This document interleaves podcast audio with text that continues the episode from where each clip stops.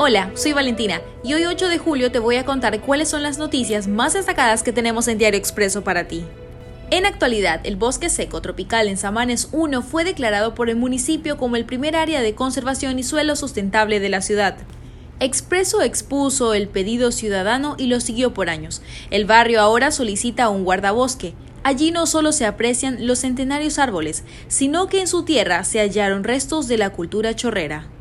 Por otro lado, seis funcionarios suspendidos por anomalías en el ingreso de las acciones de Jorge Yunda en la justicia.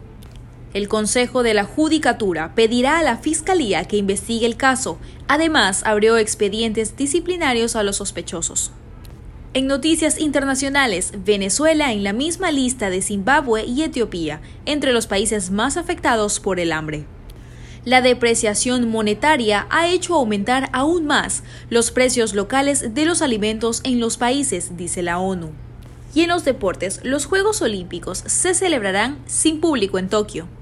Esto se da tras la declaración de estado de emergencia en Japón por un repunte en los casos diarios. Revisa más noticias en nuestra página web. Ingresa a www.expreso.es. Hasta la próxima.